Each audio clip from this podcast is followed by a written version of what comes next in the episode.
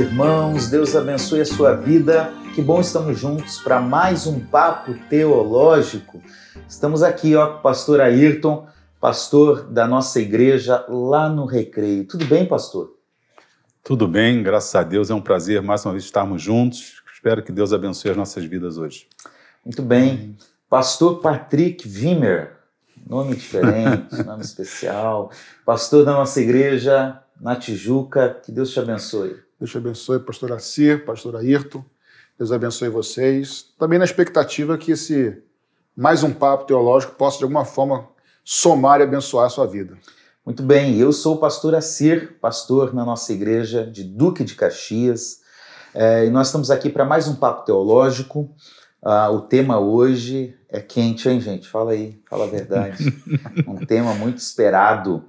Nós vamos tratar Hebreus 6 e o tema do programa é perda da salvação e apostasia em Hebreus 6. Só coisa fácil. Coisa simples. Ninguém nunca discutiu o assunto. Né? Esse é um programa da Igreja Missionária Evangélica Maranata e também do Instituto Bíblico Maranata. Se você tiver alguma dúvida, você pode colocar nos comentários uh, aí no seu canal do YouTube e assim que possível nós vamos ler e responder. Quero te convidar também a se inscrever nas nossas redes sociais, uh, no YouTube, uh, ativar o sininho aí para receber notificação quando nós estamos com alguma programação ao vivo. Assim você sempre estará acompanhando toda a nossa programação, o Papo Teológico, o Entre Elas e todas as nossas outras programações. Faça parte, compartilhe esse programa com alguém que com certeza será bênção na vida dessa pessoa. Tá certo? Meus irmãos, eu acho que para a gente começar nesse tema, vou repetir o tema: perda da salvação e apostasia em Hebreus 6. É possível? Vamos lá, vamos tentar responder hoje, né? Quase que eu respondi. eu sei que você está animado para é. isso. É. Eu, eu, eu, queria lembrar aqui, gente, para a gente começar o nosso papo, das, das diversas interpretações que nós temos. Para isso, nós vamos ler o texto, Hebreus 6. Podemos ler do versículo 1 até o versículo. Até o 8. Até 6 até o 8 acho que é importante. 8, Embora é. não se use muito, acho que ler até o 8 é importante. Importante por causa do contexto. Do contexto. Pode então, ler, vamos, então vamos lá. Hebreus 6, a partir do verso 1, diz assim. Eu vou ler na Almeida atualizada, tá? Nova Almeida atualizada. Por isso, deixando os princípios elementares da doutrina de Cristo, avancemos para o que é perfeito não lançando de novo a base do arrependimento de obras mortas, da fé em Deus, o ensino de batismos e da imposição de mãos, da ressurreição dos mortos e do juízo eterno. Isso faremos se Deus permitir. É impossível, pois que aquele que uma vez, for, uma vez foram iluminados, de novo, verso 4, é impossível, pois, que aqueles que uma vez foram iluminados provaram o dom celestial se tornaram participantes do Espírito Santo, provaram a boa palavra de Deus e os poderes do mundo vindouro, é impossível para esses, e caírem. Sim, é impossível outra vez renová-los para arrependimento, visto que de novo estão crucificando para si mesmo o Filho de Deus e o expondo à zombaria. Agora, verso 7 e 8. Porque a terra que absorve a chuva que frequentemente cai sobre ela e produz plantas úteis para aqueles que a cultivam, recebem a bênção da parte de Deus. Mas se produz espinhos e ervas daninhas, é rejeitada e está perto de maldição, e o seu fim é ser queimado. Até aí. Muito bem. Todo o contexto ele é importante para a nossa melhor compreensão uhum. uh, de como nós vamos discorrer aqui. Nós já vamos falar do contexto em que esse texto está inserido, mas vamos lembrar quais são as interpretações que nós temos até a gente estava compartilhando é, uma, de uma explicação de uma pessoa que nós é, admiramos, que é o pastor Carlos Vailate, numa live que ele estava fazendo com o perfil do Instagram, é, Armínio Sincero, eles discorreram sobre isso. E o pastor Carlos Vailate, ele traz algumas, algumas linhas interpretativas que eu acho que é importante. Pastor Ailton, ajude-nos aí a lembrar quais são Pode falar uma ou duas inicialmente, a Ah. gente vai. Eu anotei aqui.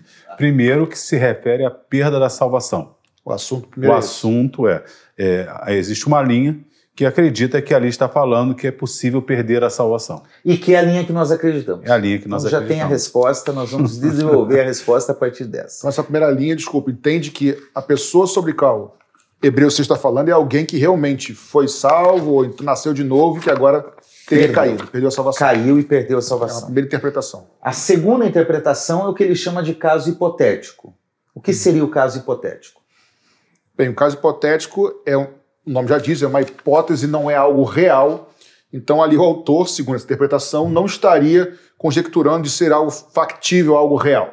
E sim apenas uma, uma, uma hipótese da situação. Então, não entra na questão. Até entra na questão, sim, mas eles não creem que, na verdade, alguém nasceu de novo. E não nasceu, é apenas hipotético, né? não, é, não é uma afirmação. É como se fosse uma parábola, uma É. ilustração. Exatamente. O terceiro é que aqueles não são convertidos, correto, pastor? Sim, não são convertidos. Eu estou até preocupado, porque eu estou achando que tem não convertido com mais experiência com Deus do que eu. É verdade. Boa, boa. Ou seja, para alguns, aqueles que estão ali, que provaram do Espírito Santo, foram iluminados, uma vez foram renovados, não eram Poderes convertidos. do mundo vindouro, É, é, é complicado. participantes. O quarto é como se o escritor aos Hebreus estivesse fazendo uma advertência, mas é impossível cair. Correto? Correto. Ele, ele, o, quem interpreta dessa maneira entende que o autor realmente está fazendo uma advertência, né? É, mas como se essa advertência não tivesse sentido. Faz-se uma advertência, mas aquilo não é possível de acontecer. Então apenas adverte para poder, não sei na interpretação, ajudar o leitor, ao crente, mas de fato, de fato, de fato, não há possibilidade de queda. Então seria, no meu humilde ponto de vista, uma- perda de tempo, É. né? Adverter é algo que não quer acontecer. Perder tempo com coisa que não é real, né?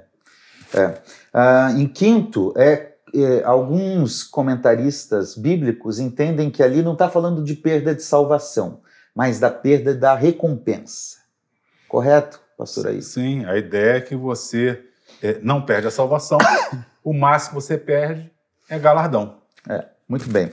E em último lugar, pastor Ailton, é, há uma, alguns que dizem que o autor aos Hebreus não entendia muito bem o que estava acontecendo ali, né? Estava meio perdido. A revelação era a aqui, né? revelação era é mais ou Tem, menos. tem interpretação que você até, poxa, tem raciocínio, mas tem uma que é doída, tem umas interpretações que dá uma dorzinha. É essa aí. Que o autor aos Hebreus, ele não tinha um pleno conhecimento da graça como o apóstolo Paulo, não é isso?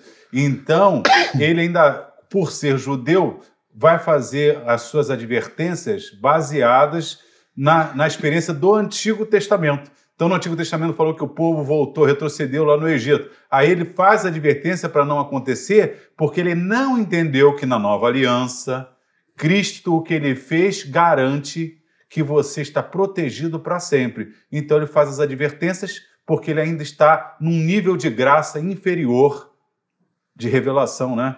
Da graça nova, na nova aliança. Muito bem. São se... Diga lá. Não, só para antes da gente avançar, acho que seria talvez importante, primeiro que nós não cremos nessa nisso que ele acabou de falar, tá? E no anterior, que é a questão de é, uma linha entende, alguns intérpretes, alguns irmãos em Cristo entendem que está falando de perder não a salvação, mas sim Recompensas. recompensas ou galardões, o nome que a gente quiser. Mas também não nos parece ser isso a, a verdade, porque aqui fala de arrependimento, e arrependimento é o, é- é o primeiro passo da salvação. Muito bem. Não, Então e- não é só galardão ou, e- ou recompensa, é não, salvação. Pastor Patrick, tornam a crucificar, é o que o texto diz, É. que eles estão crucificando a Tem Cristo. galardão aí. A perda de galardão está crucificando a Cristo em quê? Em nada. Então, para deixar claro, nós, dessas seis posições, pelo menos conhecidas, pode ser que tenha outras Deve por aí ter, que a né? gente desconhece, dessas seis posições, nós ficamos com a primeira, em que nós acreditamos que sim, alguém que já experimentou o Espírito Santo, já foi salvo, já foi renovado uma vez, pode sim cair e perder a, a salvação. Bom, gente, dito isso, vamos entender qual é o contexto, porque se tem um princípio importante dentro da teologia é que nenhum texto deve ser analisado fora do seu contexto. Texto fora de contexto gera pretexto, uhum. né? gera texto mal interpretado. Então a gente tem que entender aqui, Pastor Patrick, uhum. ajude-nos a entender um pouquinho mais. Bem, meus irmãos, é, nós estamos em Hebreus 6, capítulo 6, né? Lá no capítulo 1, onde começa a carta aos Hebreus, diz que nós temos um relato bíblico que Deus falou antes por meio dos profetas, mas que agora ele falava e fala através do Filho.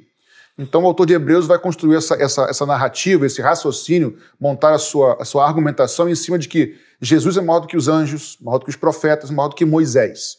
E aí ele vai fazer sempre esse paralelo entre Moisés e o povo da antiga aliança e Jesus. Então, o pano de fundo aqui, pastor Assírio e pastor Ayrton, é, é, é, o povo do deserto, o povo que foi tirado e o povo que experimentou, vamos dizer aqui, tudo que podia experimentar e ainda assim apostatou. Então, esse é o paralelo em que o autor está falando. Então, o que, que o, o autor está dizendo? É, é um alerta para que os crentes de hoje, da nova aliança em Cristo Jesus, não cometam o mesmo erro, nas suas proporcionalidades, obviamente, que o povo do deserto, o povo lá de Israel, cometeu quando tendo experimentado tudo, no caso deles, viu, viu as, as, pragas caindo, viu o mar abrindo, codorniza caindo do céu, pão, e eles disseram, esse miserável pão que cai do céu, nós abominamos isso. Então, tudo isso, ainda assim, voluntariamente rejeitaram tudo isso. E o alerta é: não cometam o mesmo erro. Esse é o pano de fundo de Hebreus para a gente começar, na verdade. Né? Muito bem. É, pastor Ayrton, quando a gente olha a partir dessa premissa do pastor Patrick, a gente percebe que, primeiro, não sabemos quem é o autor aos Hebreus, né? só especulações. Segundo, que a geração de crentes desse período aqui é uma segunda geração. Parece que ela é já pós-apóstolos ali, com a exceção de João, talvez, né? E que é uma geração que parece que está perdendo a fé, que está perdendo a esperança, que está perdendo o estímulo, que está perdendo a motivação. E não é só no capítulo 6 que a gente tem essa percepção. A gente tem essa percepção em todo o livro. Eu quero dizer o seguinte: que do início do livro aos Hebreus ao final, o autor está estimulando aos cristãos de uma segunda geração, já achando que Jesus não vai voltar mais, já desanimando a fé, ele está estimulando. Ei, não desanime não, volte. É, é, é mais ou menos isso? Sim, porque inclusive o, a carta aos Hebreus cita espólio de bens. Então, aparentemente, quando o, o cristianismo nasce, ele é apenas mais uma ramificação do judaísmo. E o judaísmo era uma religião bem conhecida dentro do mundo romano. Surge mais uma, tinha a seita dos fariseus, saduceus, herodianos, agora tem os, os estágios nazarenos. Então, ali, mais uma assim. Só que essa segunda geração vai, os cristãos, inclusive com Nero, tem a questão de serem considerados culpados por fogo em Roma. Uma, parece uma perseguição já distinta, já não é o cristianismo já está bem definido que não é uma parte do judaísmo. Então a impressão que se tem é que essa perseguição não inclui os judeus, inclui os cristãos, e o autor dos Hebreus quer falar, está falando para eles não retrocederem, mostrando, como disse o pastor Patrick, a superioridade da nova aliança. Muito bem discorrida nos capítulos 7, 8, 9, 10. Então não volte, não retroceda, porque retroceder é se perder. Você hoje está, mesmo que você perca tudo você está debaixo de uma bênção, de uma aliança superior, com maiores promessas. E a gente poderia dizer, então, pastor Patrick e Ayrton, que a gente tem em todo o livro diversas formas de abordar essa questão. Algumas vezes ele está falando, oh, não desanime da fé, não, não fique desanimado. Né? Outras vezes ele vai falar, não abandone a congregação, Hebreus 10. Uhum. Mas aqui em Hebreus 6 é um nível um pouco mais profundo de, de abandono. É um nível que a gente poderia chamar de apostasia. Uhum. É isso? É isso. É. Na verdade, a palavra usada aqui é que é impossível, aí descreve a pessoa e diz caírem. Então o verbo aqui é cair. Né? Apostasia não é usada aqui nesse verso no capítulo 6, tá? A palavra apostasia, a palavra grega apostasia quer dizer afastar-se, tá?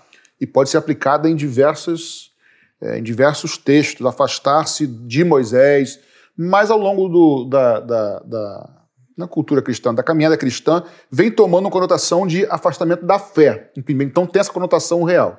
Então, é, aqui o tema central é apostasia.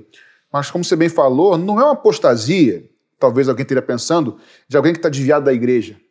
Né? De alguém que Está fraco na tá fé. fraco, na, fraco fé. na fé. N- Nós vamos ver com calma, mais detalhadamente, que não é isso o assunto aqui. O assunto é, de novo, lembra lá do povo do deserto. O povo experimentou tudo e ainda assim decidiu não querer aquilo. Esse é o nível. onde- Se a apostasia significa afastamento, então existem afastamentos e afastamentos, ó. Certo? Então, esse nível de afastamento aqui, ele é tão grave que vai gerar uma impossibilidade, que é o nosso próximo assunto que vamos falar ainda nesse bate-papo. Então, o, a- aqui a apostasia é o tema central, não tenha dúvida. Muito bem. Embora nesse versículo não apareça a palavra apostasia, no capítulo 13, versículo 12, diz assim: Vede, irmãos, que nunca haja qualquer de vós um coração mau e infiel para se afastar do Deus vivo. A palavra original é afisteme. Qual é o, o Capítulo 3, versículo 12. 3? Tá. Inclusive, pastor Assir, e nós temos que olhar o contexto. Nós estamos em Hebreus 6, mas o contexto anterior é, mostra que é possível e que é fato, não é hipotético, é real. Rapidamente, no, Esse termo que você fala, afisteme, isso. no, no, no Strong, é, no dicionário de Strong, que é o mais Sim. utilizado, diz que é retroceder, afastar-se, remover, é, ir embora, deixar alguém, abandonar, afastar-se. É a, Abstêmia é, o verbo, É na o verdade. verbo, O é. nome É- seria é apostasia. É porque. Em, em- em grego você tem essa variação. Na verdade, apostasia, olha, afisteme, o pi e o fi, houve uma modificação para o verbo aí, afisteme. Mas, de qualquer maneira, rapidamente, olha o que, que a sequência de raciocínio do autor. No capítulo 12, ele diz assim: olha, ouvido para que em tempos jamais des- nos desviemos dela. Então ele está dizendo que é Desviar. possível desviar. No versículo 3 diz assim: Como escaparemos nós se não atentarmos para uma, negligenciarmos uma tão grande salvação? Aí ele diz: Nós podemos negligenciar a salvação. Ele continua seu raciocínio no capítulo 3, com o versículo 12. Aí ele vai, olha a sequência, versículo 13. Antes exortai-vos uns aos outros. Gente, se não existe a possibilidade, por que exortar uns aos outros?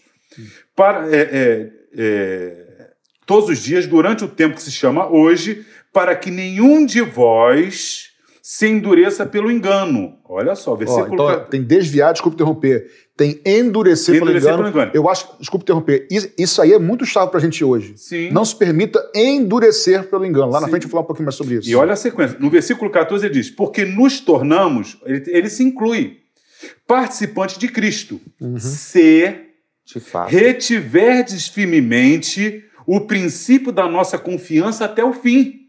Gente, Perseverança. se, se não, se não é. Aí o versículo 14. Hoje se diz, hoje se ouvires. Então, esse hoje, aquela atualidade, ele se inclui e ele diz que a perseverança é até o fim. No 4.1 ele diz: Temamos, pois, que porventura, deixada a promessa de entrar no seu repouso, pareça que alguns de vós fiquem para trás. Então, desviar, ficar para trás, endurecer o coração. Agora, o, o 4, 10. Porque aquele que entrou no seu repouso, ele próprio repousou. Olha só, hein? Procuremos, pois, entrar naquele repouso para que ninguém caia. Então tem Ah. retroceder, desviar, cair. No Endurecer. mesmo exemplo, depois, aí o versículo 14. Visto que temos um grande sumo sacerdote, Jesus. Então ele está considerando que essa pessoa tem um sumo sacerdote, Jesus. Tem. Que penetrou nos céus. Retenhamos firmemente a nossa. Ele está dizendo, temos que reter a nossa confiança. Aí o versículo 9, para encerrar, para não tomar muito tempo. Não, você tem que falar desses textos aí, você não está Então, tomando não tempo. demais. Não, né? Ó, Tá construindo nessa ciência. 9. E sendo ele consumado, veio a ser causa de eterna salvação para todos que lhe obedecem. Então a salvação está mantida enquanto você lhe obedece. Uhum. Esse é- essa é a construção do raciocínio que entra pelo capítulo 6. Muito bem. A Bíblia não era dividida em capítulo e versículo, isso foi feito para facilitar. O livro ele tem um raciocínio todo. Sim, um contexto que está claro. Você foi até o 6, mas ele continua daí para o frente. vai 10 dizer tem perfeito, no, no 12 é perfeito. O 12 diz assim: estando nós rodeados por uma tão grande nuvem de testemunhas, deixemos o embaraço e o pecado que tão de perto nos rodeia.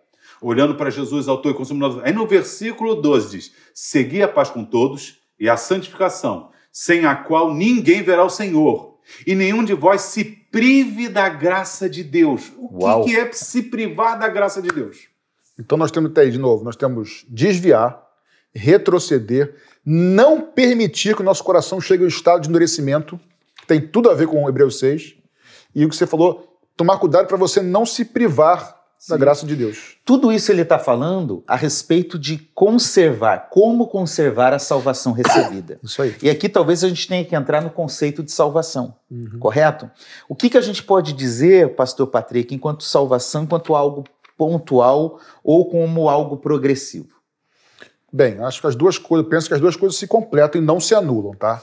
Como pontual, eu diria o seguinte: no momento em que eu ou você, alguém, recebe a mensagem da cruz, crê, entende que é pecador, se arrepende dos seus pecados, entrega sua vida a Jesus Cristo, muitas coisas acontecem no mundo espiritual.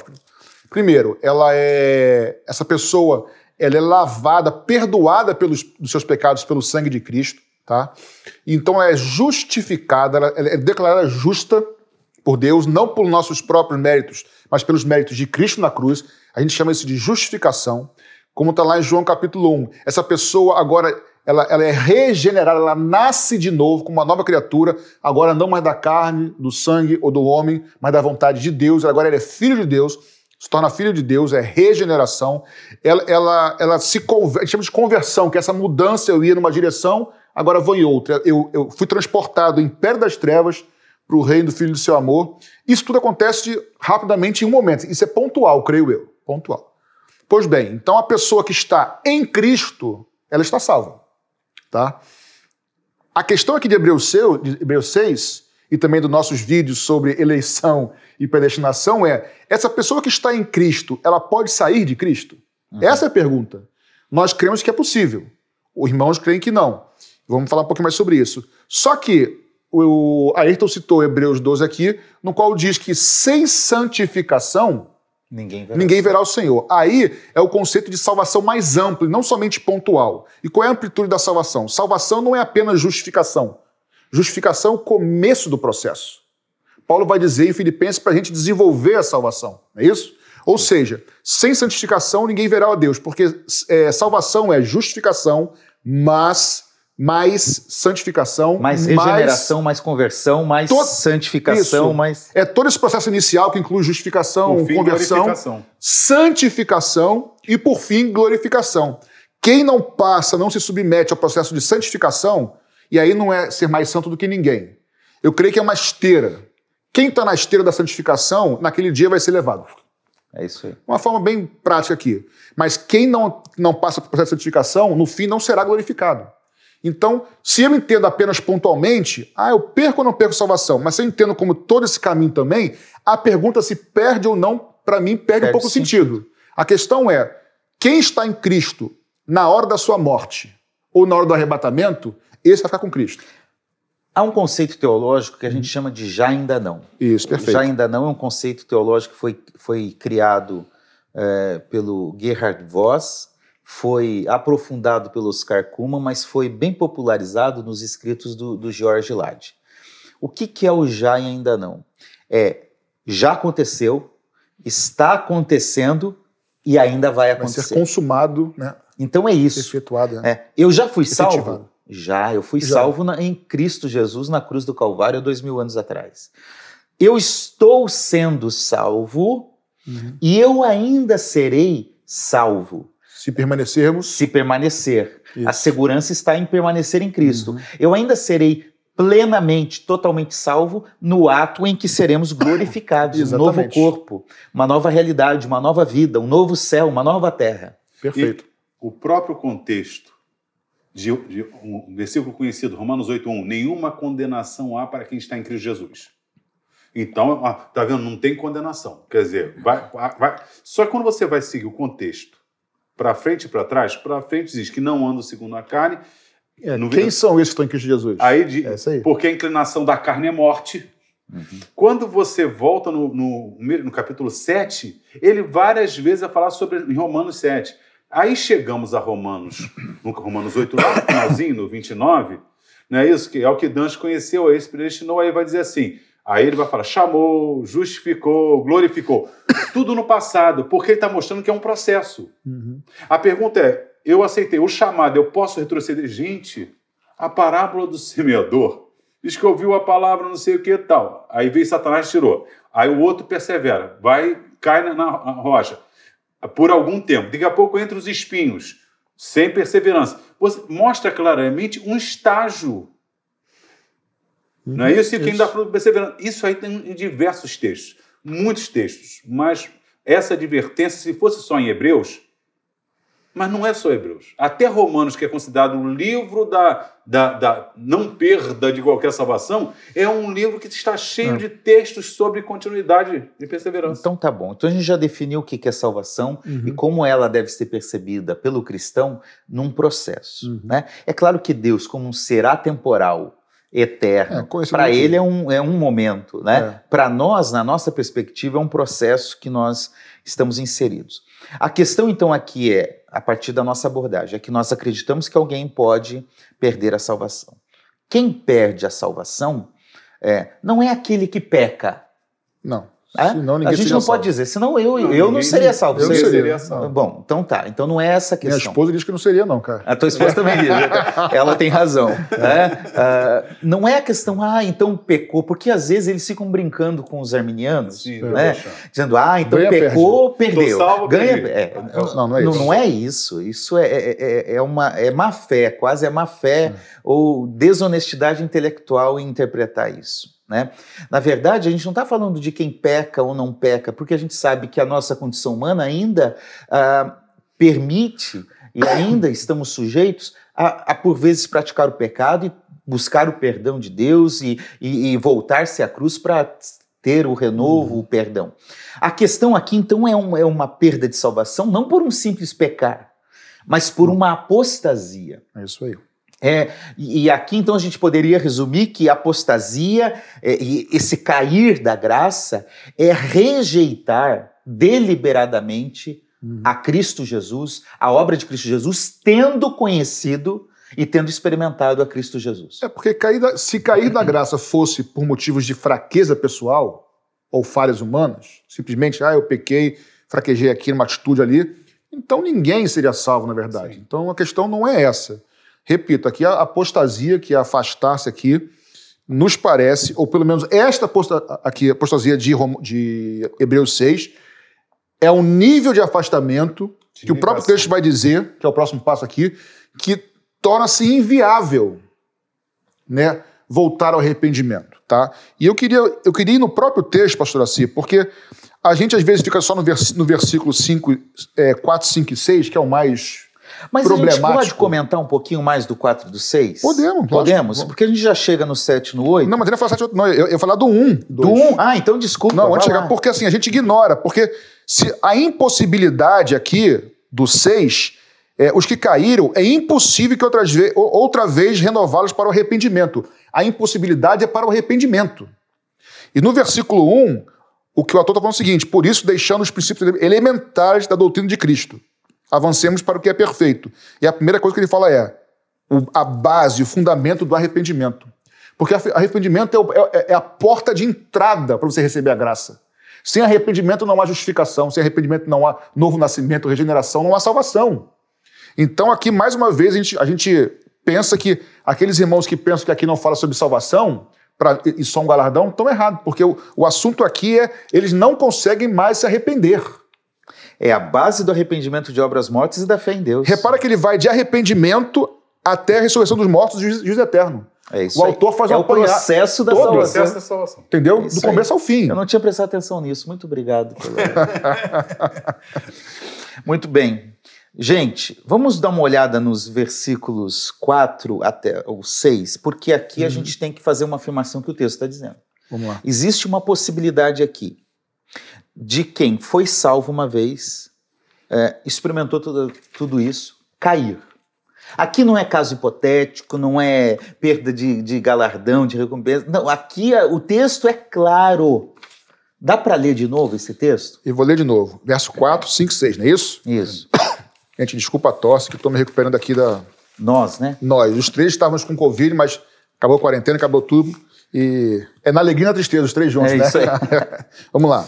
É impossível, pois, que aqueles que uma vez foram iluminados, ou seja, já foram iluminados uma vez. Aqui está descrevendo tudo que essas pessoas experimentaram em Deus. É. É impossível, pois, que aqueles que uma vez foram iluminados provaram o dom celestial. O que, que é dom celestial? Quer, quer falar? Fala.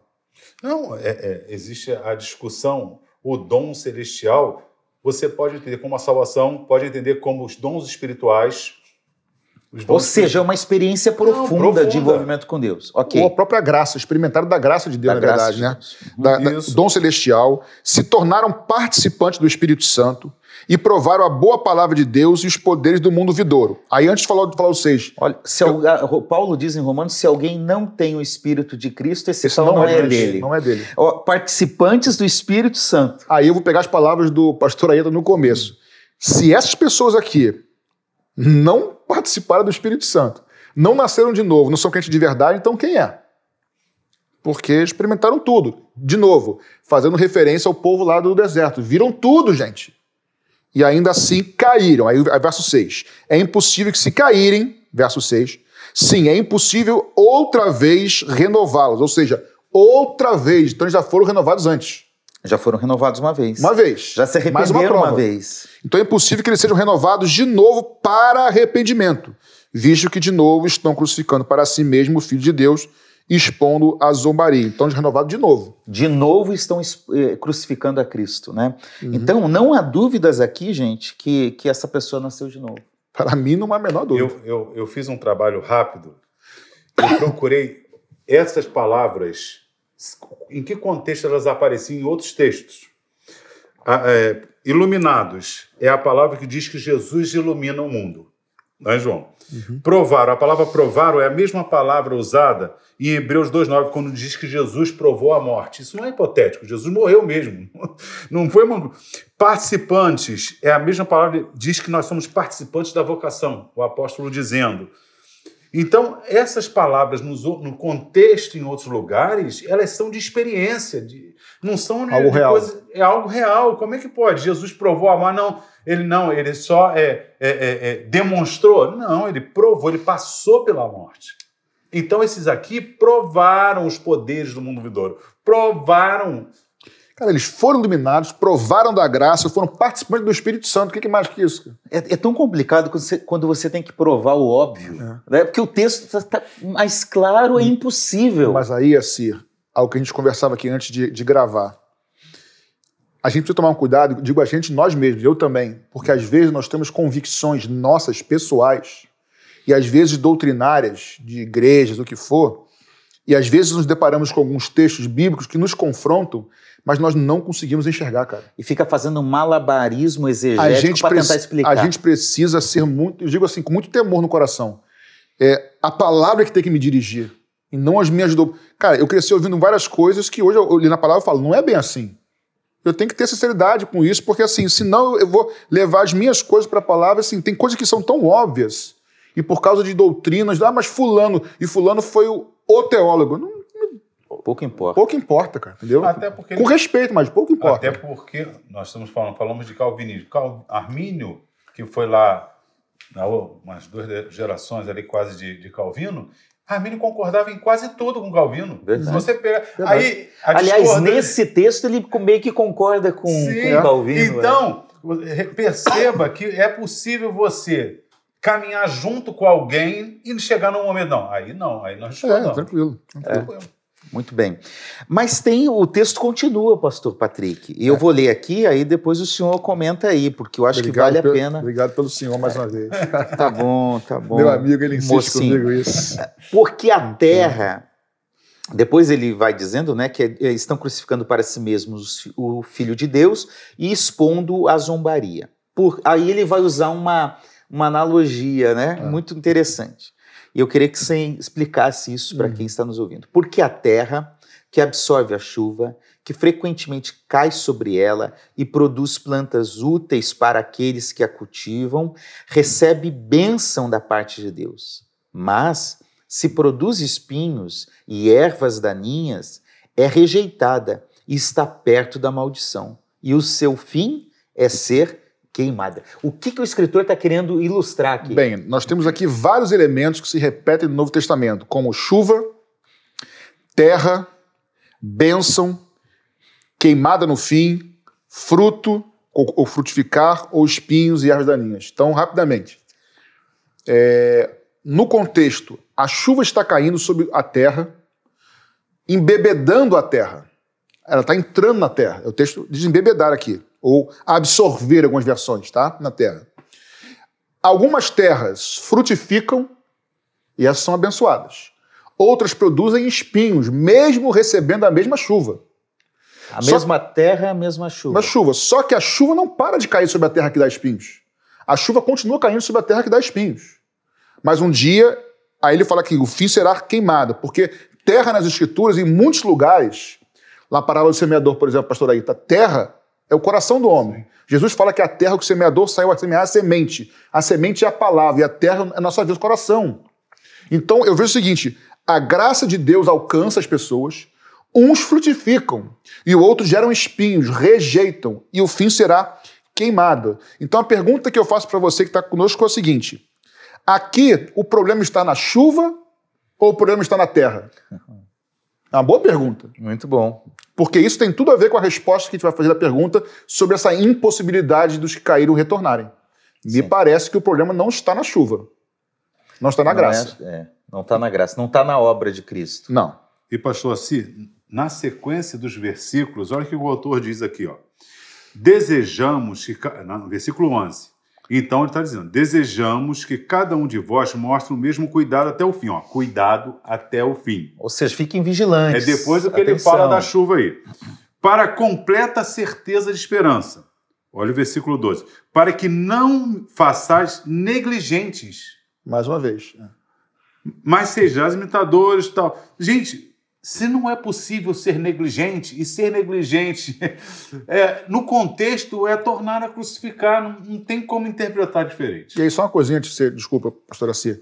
Qual foi o texto que você citou, pastor Ayrton, que falou cuidado para não endurecer o teu coração?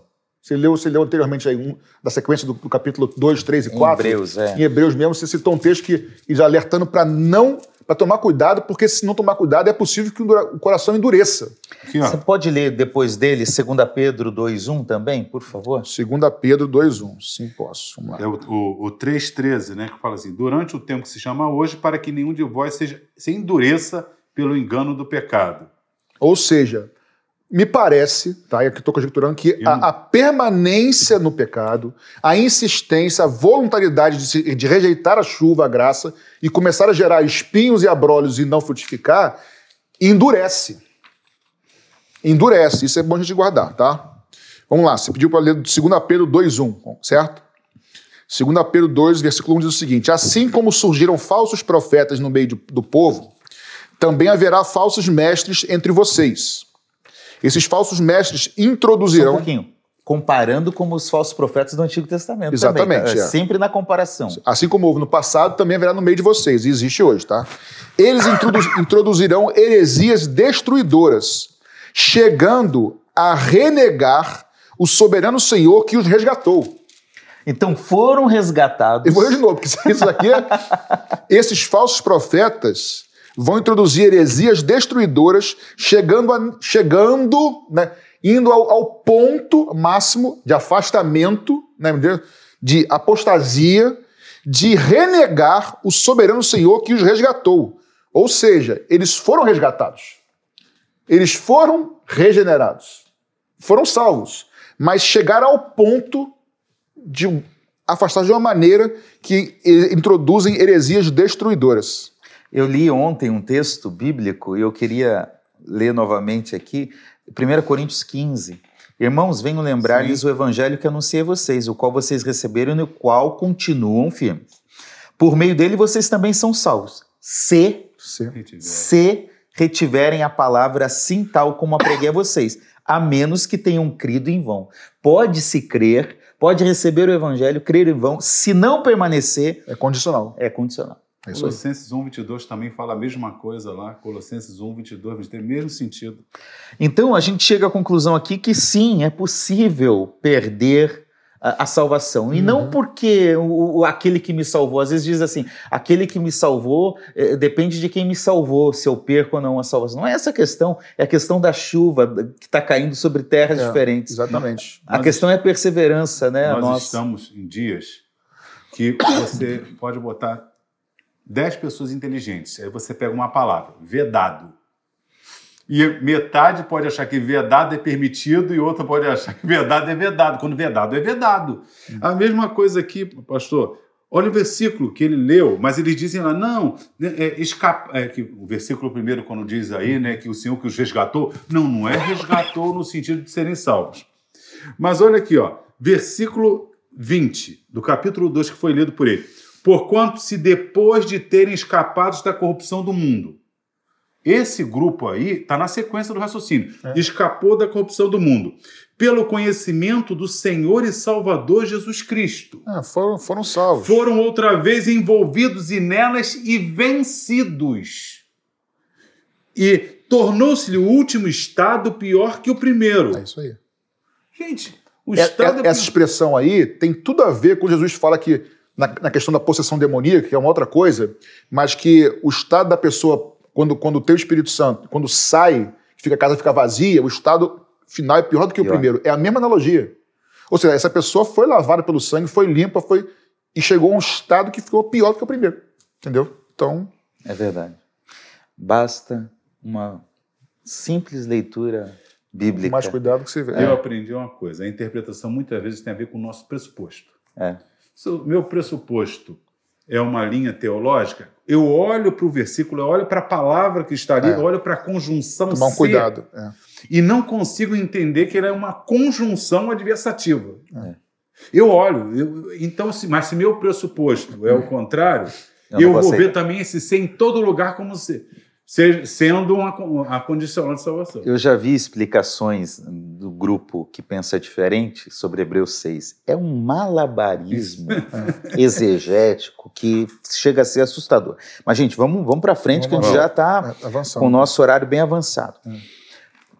Enquanto ele fala que há uma possibilidade, que é de cair, ele diz que tem. Aí a gente tem um outro problema no texto. É. Né? Uma impossibilidade Tem uma impossibilidade também. de volta, né? O versículo 6 ele diz que esses que caíram, então, eles eh, têm a impossibilidade de renovarem eh, para arrependimento. Arrependimento. Ou seja, o que isso quer dizer, Pastor Patrick? Bem, o texto é claro dizendo que existe uma impossibilidade do retorno, tá? Então quer dizer, se existe uma possibilidade, tá? possibilidade da- do crente salvo cair e se afastar da graça, é possível. É, parece que aqueles textos de Hebreus 6 que em algum caso, não é todos os casos, em um caso aqui desse texto, que esse caminho de volta se torna impossível, tá? É impossível ser renovado novamente para arrependimento. Lembrando que arrependimento é o primeiro passo do processo. E isto porque, pastor, só para reiterar, e- porque estão de novo crucificando Sim. para si mesmos o Filho de Deus e o expondo, aqui nessa tradução, na, na revista atualizada, a ignomínia. Eu não sei como a, a Nova Almeida colocou aí. Nova Almeida. Deixa eu ver também a corrigir.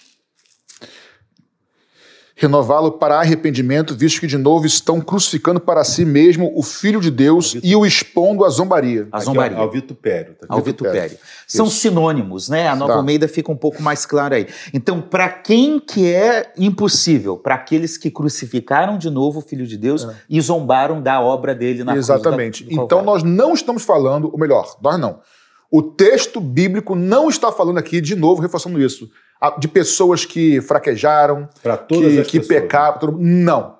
Aqui é um nível de afastamento mais profundo. Chegar lá de, de 2 Pedro 2,1. Chegaram a, ao ponto que não tem mais volta. Mas aí surge uma pergunta, pastor. Eu é que faço as perguntas aqui. Não, mas eu que foi você, cara. É igual fazer pergunta, cara. Que impossibilidade é essa? É da parte de Deus? Ayrton. É Deus que não quer mais? É o. Vem de Deus ou do homem? É a boa... Ele queria fazer pergunta, entendeu, cara? Ah, já que você estava pensando Não, aí, vou eu deixar. faço. Vem de Deus ou vem do homem essa impossibilidade? seja, se ele está dizendo que é impossível renovar para rendimento, quem, quem que está agindo nisso? É o Exatamente. próprio ser humano? Por que, que é impossível? Por que, que é impossível? Ayrton, nós dois Ah, estamos olhando um para você. perguntou pro outro. Bom, é, é, no Antigo Testamento falava que o mesmo pecado podia ser perdoado ou não. Se ele fosse voluntário, não uma coisa. Agora, se, se o, o pecado foi, foi por ignorância, podia perdoar. Com se foi voluntário, sangue, com sacrifício de sangue. Se fosse voluntário, está lá dizendo, não havia perdão. Eu gosto de pensar o seguinte: o Antigo Testamento já mostra que o mesmo pecado, dependendo da condição de quem o faz, pode ou não ter perdão. No Novo Testamento, Jesus vai falar para os fariseus, em Mateus 12, que estavam dizendo que ele expulsava demônio por Beuzebu. Jesus então vai dizer: olha, vocês têm que ter cuidado. Por quê? Se é pelo Espírito, vocês estão dizendo Beuzebu, não haverá perdão neste mundo nem no por vir. Por vir. Vamos pensar, então Jesus existe. Que o mesmo pecado, ou seja, dizer que ele, ele não está dizendo para todo mundo que falou, ah, é por Beuzebu. Ele está falando para um grupo religioso que conhecia as Escrituras, que em outras passagens mostra, que eles já tinham visto que ele era o Cristo, mas amaram mais a glória dos homens do que a glória de Deus. E por algum motivo, vaidade, querer ter a primazia, eles chegam e dizem que Jesus expulsa demônio por Beuzebu. Jesus alerta, se pecar contra o Espírito Santo, não terá perdão. Então, aqui Jesus falando no Antigo Testamento. Agora, existe um outro texto, Hebreus 6, que vai narrar que existe um grupo que, se fizer um pecado, não haverá perdão. Olha, se eu associar ao texto que Jesus fala, que seria uma blasfêmia contra o Espírito Santo, Que veio convencer o homem do Exatamente. pecado, da se justiça é e do ele juízo. na, na Santa Trindade, o responsável pelo convencimento do erro, e eu, depois de um. Porque eles provaram os poderes do mundo ouro, foram participantes. Do Espírito Santo. Do Espírito Santo. Depois desse pleno conhecimento, um grau elevadíssimo, eles retrocedem, eles acabam cometendo um pecado que, segundo o texto, não é para todos. Não é aquele irmãozinho que aceitou Jesus está fraquinho Não é e tropeçou. É a- a- o indivíduo que deliberadamente rejeita, aí o texto diz que ele torna a crucificar. Eu entendo que é uma analogia com o texto, é um, que o Espírito Santo, então, que é o que convence do pecado e do juízo, já não atua. Não é uma impossibilidade de Deus de agir, mas é uma impossibilidade dessa pessoa receber a atuação do Espírito Santo, porque Deus negou que essas pessoas tenham um agir do Espírito Santo. E aí, se você não tem o Espírito Santo convencendo, então, até uma boa palavra agora. Se você está achando, meu Deus, se- até uma pessoa conhece muito Bíblia, professor, professor de seminário, fraquejando, se desviou, caiu em algum pecado, está pensando, Hebreus 6, eu estou perdido. Se você está com esse sentimento, Já não tá. já é, se é, é o Espírito Santo agindo. Se é o Espírito Santo, pode ter certeza que você não cometeu esse pecado impossível. Se você está tendo um sentimento de tra do tratar de Deus do seu erro, é porque o Espírito Santo está atuando em você e você não está enquadrado em Hebreus. Eu fico preocupado com algumas pessoas renomadas que defendendo heresias gravíssimas, antibíblicas. E, e- e você fica assim, mas não pode, esse homem eu conheço, ele conhece muitas escrituras, como é que ele está afirmando isso? Eu volto, me volto para o texto de Hebreus 6. Parece que o Espírito Santo já não age mais nessa pessoa, deixou só no conhecimento. Então, essa pessoa cita a Bíblia, conhece, conhece teologia e conhece, é, trope, começa a trope- tropeçar em erros primários na área espiritual. E aí, por exemplo, até me lembrei de um texto agora que eu vou citar também. Então, Ayrton, essa impossibilidade do retorno, se existe a possibilidade da queda, essa impossibilidade de retorno não é por um decreto soberano divino. Nos parece que não é. E sim, talvez, Não é que a chuva não cai mais. a chuva continua caindo, tá? Mas talvez seja o alerta do autor bíblico anteriormente, cuidado para que o seu coração não se endureça pelo engano do pecado. Muito bom. Porque chega uma hora, porque a chuva cai, a graça vem, vem, vem, mas você- a pessoa não consegue achar o caminho de mais de arrependimento. Porque a graça já alcançou, ele já foi iluminado, ele já conheceu tudo, já exper- experimentou os poderes do mundo vindouro, participando do Espírito Santo. Então a, a chuva não gera mais nada. Aquilo que recebe de Deus já não produz Então mais o efeito essa, desejado. então essa impossibilidade, eu entendo assim, acho que nós cremos assim, ela é real, mas não da parte de Deus para com o homem, e sim do homem não conseguir reagir à graça de Deus. E aí me lembrei o texto, pode ter nada a ver, vocês me perdoem. Mas quando Jesus fala assim, é engraçado os textos que vem na cabeça, né? Se a luz que há em ti são trevas, Que grande treva. que, grande trevas são. Ele foi iluminado, mas essa- essa luz, vai, vai entender, né? Por endurecimento se tornou em trevas. E aí é grande trevas, porque o estado final é pior que o primeiro. Porque a luz já fez o seu papel, não tem mais o que fazer.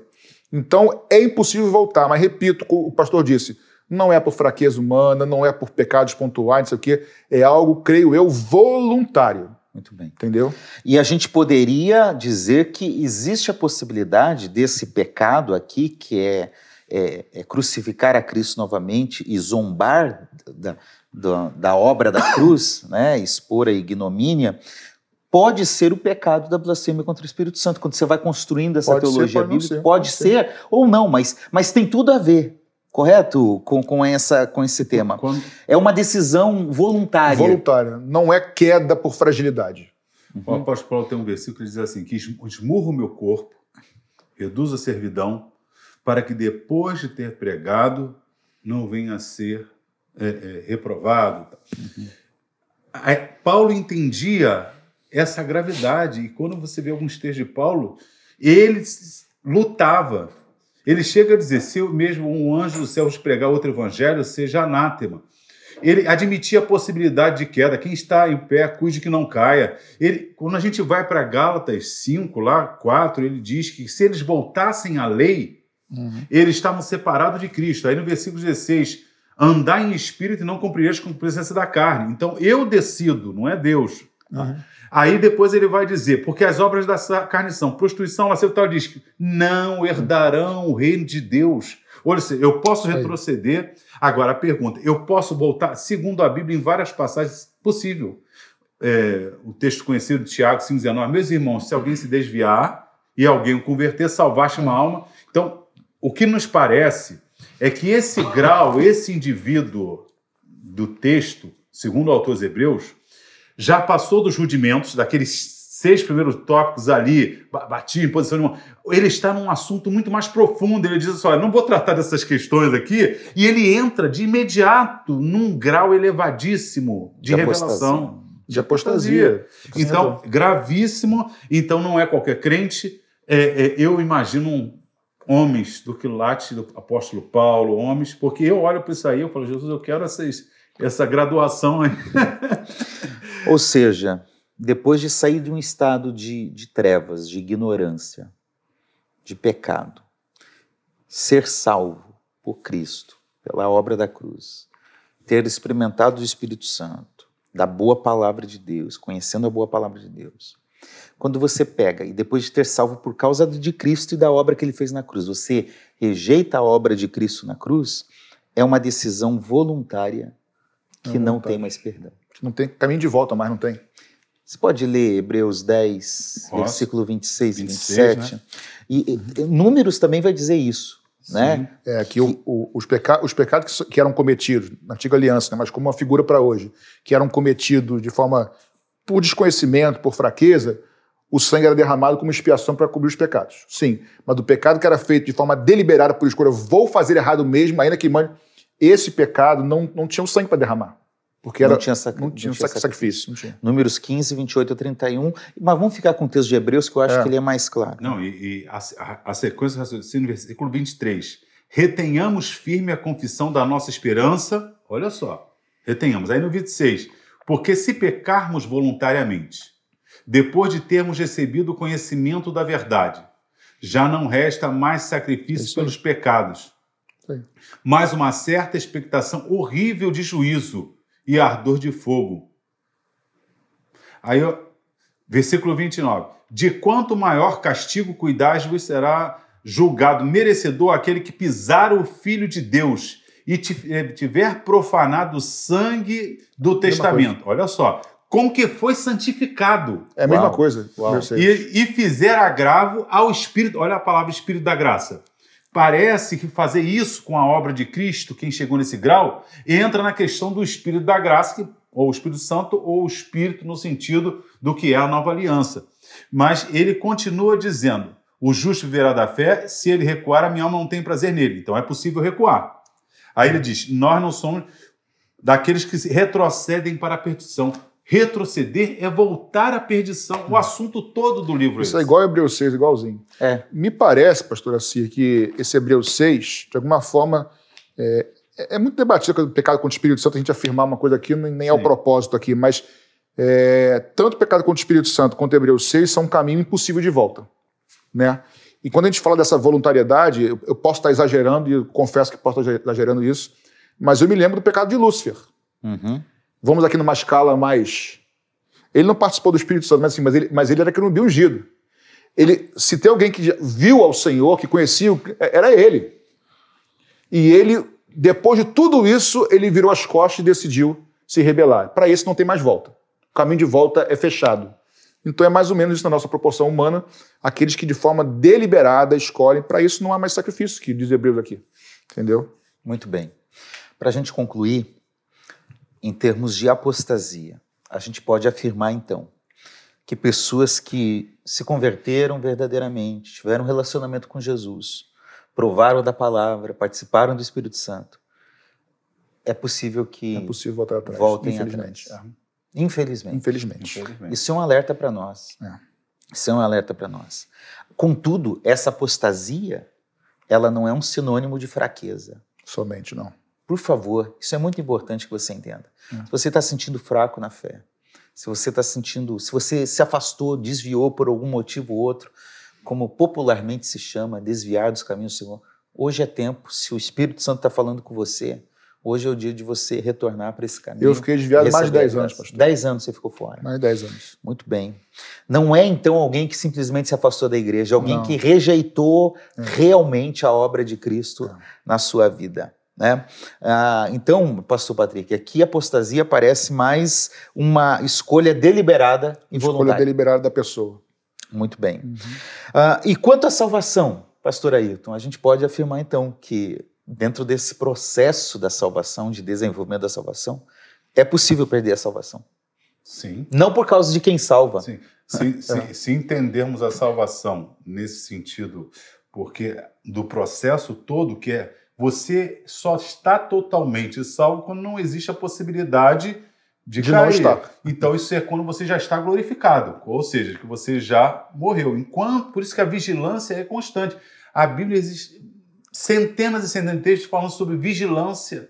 E só é necessária a vigilância para você não retroceder se existe uma possibilidade. A salvação pode ser então, Na verdade, a minha pergunta foi errada. Não existe a possibilidade de perda da salvação se você está num processo de desenvolver Sim, a é, salvação. É, é, uma expressão linguística, porque no entendimento que aceitei Jesus, estou salvo. Então, se daqui a um ano eu nego Jesus, aí ficou assim, é, perdeu a salvação. Então, como a gente está no tempo, a gente fala ganhou, é. perdeu. A melhor pergunta seria: é possível, eu falei, né, alguém que está em Cristo não estar mais em Cristo? Alguns vão dizer que não é possível. Nós cremos que é possível, infelizmente, entendeu? É isso aí. E com base no que nós lemos em Hebreus 6 e, e toda uma outra teologia bíblica que, que dá base para isso. Não é hum, isso? Isso aí. Nós vamos orar agora. Eu quero pedir ao pastor Ayrton que faça essa oração. Nós vamos orar especificamente por aqueles que estão sentindo fracos. Amém. Que estão afastados da igreja, afastados dos caminhos do Senhor, para que o Espírito Santo continue agindo na vida deles e eles Amém. possam retornar. Amém. Vamos Amém. orar. Ó Deus, muito obrigado, Senhor, por mais um debate, um programa, uma conversa. E agora te suplicamos para aqueles que estão ouvindo Senhor, esse programa e, e, estão se sentindo fraco, alguns, ó Deus, se sentindo, ó Deus, já praticamente sem fé, que o teu Espírito Santo faça um milagre, Senhor, de mostrar que, que o Senhor está auxiliando e o Senhor está chamando aquele que já fraquejou de volta. Amém. E que quem dá força para nós prosseguirmos é o Senhor. Então eu te peço, renova, Senhor, restaura, faz um milagre maravilhoso na Amém. vida do ouvinte, nas nossas vidas. Nos ajuda nessa caminhada, Senhor, para que possamos ser mais que vencedores em Cristo Jesus totalmente. Amém. Amém. Amém. Glória a Deus. Que Deus abençoe a sua vida. Se você está aí pensando quando voltar, hoje é o dia. Busque ah, uma igreja, leia a palavra de Deus, faça a sua oração e volte para os caminhos do Senhor enquanto há tempo para isso. A obra dele, a obra da cruz, continua eficaz e ela é eficaz sobre a sua vida. Nós queremos lembrar que esse programa ele é patrocinado, ele é apoiado pelos membros da Igreja Missionária Evangélica Maranata. Gente que está ofertando, dizimando. Então, se você é um membro da, da Maranata, queremos agradecer por seu apoio, sua contribuição e pedir que você continue firme nesse propósito, tá certo? Você que ainda não nos conhece, faça-nos uma visita. Temos é, 14 endereços, somos uma igreja em 14 endereços, você pode conhecer a Igreja Missionária Evangélica Maranata. Tenho convicção que será benção na sua vida, assim como foi na minha quando conheci essa igreja aqui no Rio de Janeiro. Uh, siga as nossas redes, acompanhe o nosso trabalho, se inscreva aí para você receber as notificações e assim você vai acompanhar tudo que nós estivermos fazendo para a honra e glória do nome de Jesus. Gente, muito obrigado mais uma Amém. vez. Glória a Deus. Que Deus abençoe vocês. Ah, gente. Amém. Amém. E até a próxima. Deus abençoe a Até a todos. próxima. Deus te abençoe.